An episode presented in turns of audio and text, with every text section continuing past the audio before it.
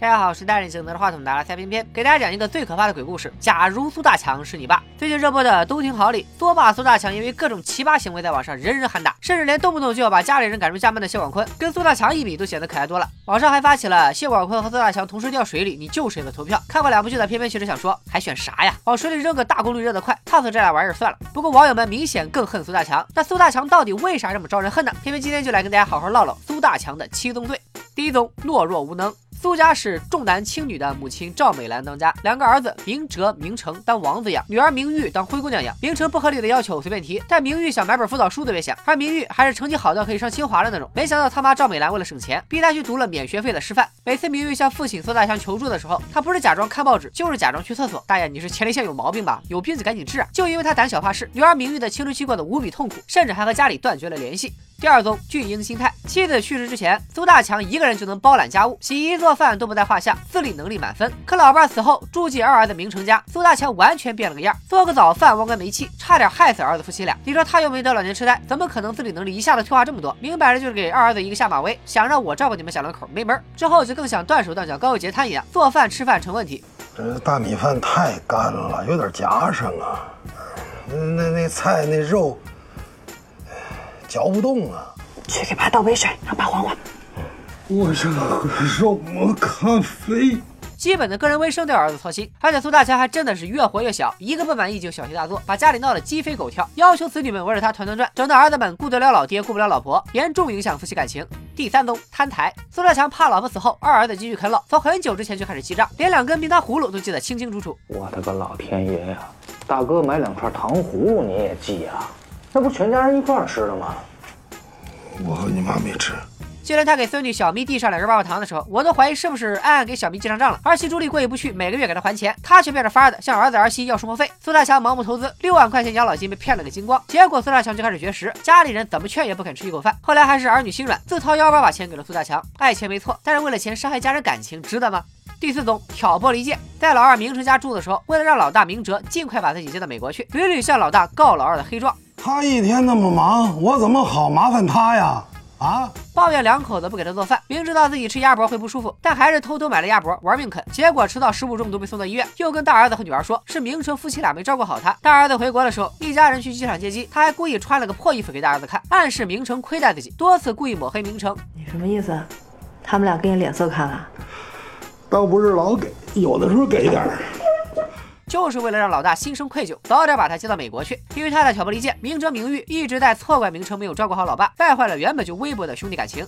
第五宗爱慕虚荣，自从老婆死了扬眉吐气之后，苏大强的心气儿越来越高，处处要和老同事攀比，讲究吃讲究穿那也没什么，但他的奇葩要求那叫一个层出不穷，非得逼着本来就不方便的大儿子接自己去美国养老。这事儿八字还没一撇呢，就组织了欢送会，把过去的同事和领导都请来，好好的显摆了一通，还说自己本来不想去，都是儿子逼的，没办法。哎呀，真不想去。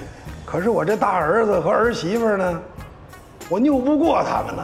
哎，后来儿子也回国了，不去美国了，天天撺掇儿子买房。明知道两个儿子没那么阔，非挑一个五百万三室一厅的房子。你怎么不把故宫买下来啊？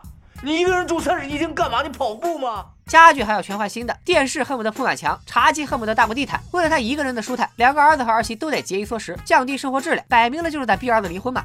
第六种自私自利，苏大强的做事原则是自己的钱是钱，他孩子的钱不是钱，他自己快乐可以，他的孩子们必须要为他奔波，不配拥有快乐。在明成家住的时候，自己不痛快，明成夫妻俩也别想舒坦。明明苏大强住进新房子跟有洁癖一样，家里有个鞋印都受不了，但住在明成家的时候，不洗澡，上厕所不冲，还老用儿媳妇朱莉的毛巾，故意装的邋里邋遢，恶心明成夫妇。人家小两口想做点成年人爱做的事情，他就搁这咳嗽扫人性。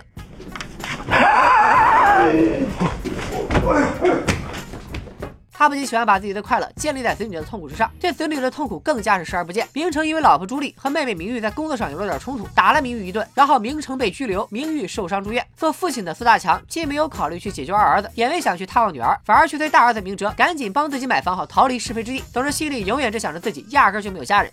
第七宗睚眦必报，苏大强的老伴突然发病的时候，其实有着特别大的疑点，哪怕苏大强再惊慌失措，也不至于要让邻居帮忙叫救护车。更奇怪的是，老伴出了事儿，苏大强首先通知的是远在美国的大儿子，而不是二儿子和女儿。种种诡异之处，让女儿明玉都不由得怀疑，父亲苏大强是不是因为常年被母亲虐待，所以故意拖延治疗。再就是明成打了明玉被拘留后，明成的妻子朱莉逼着苏大强去找明玉求情，明玉看他根本不是真心来关心自己，只是单纯来求情，就拒绝了他。他明知道明玉和妈不和，却直接用你太像你妈了来羞辱明玉。你太像你妈了，太像你妈了。气得明玉浑身发抖，明成一时冲动打了妻子朱莉之后，大哥明哲带着苏大强去朱莉娘家赔礼道歉，护女心切的亲家狠狠的埋怨了几句，受不了的苏大强不管儿子儿媳能不能和好，当时就怼了回去，把赔礼道歉的事给搅黄了。哎，丽丽从小呢娇生惯养惯了，是吧？爱使点小性子。哎，这明成啊，确实应该处处让着点丽丽。你们放心啊，我回去以后一定严肃批评教育明成。让他改改他这个臭毛病，以后少搭理丽丽，是不是？要说苏大强真的是会咬人的狗不叫，平常看着不显山不漏水的，一攻击起人来，打的都是最痛的点，尤其招牌笑容一露出来，真叫人后背发凉。我觉得吧，其实苏大强身上的各种毛病，很多熊老人身上都有，只不过苏大强是博采众家之长，还把各个方面都做到了极致，所以很多网友看到苏大强，都感觉看到了身边的熊老人们。当然，都挺好，拍出这些丑恶的地方，也是为了让大家认识到，孝不该是愚孝，维系当代家庭的不该是礼法和孝道，而应该是爱与尊重。要是你觉得偏偏说的还有那么一点道理，记得把这个视频分享给身边的人，让我们一起抵制熊老。人看到这里的朋友，谢谢您如此尊重进度条，请收下我的二维码。这个二维码七天有效，周一吃新片，周二搞笑完，周三月线烧，周四悬疑包，周五加餐 high five，周六加拼大师部，还有一个周日聚集大汉堡，每天服用清新明目，提神醒脑，不长肉，光变瘦。您要扫赶紧扫，进度条在燃烧，不扫拉倒，拜了个拜。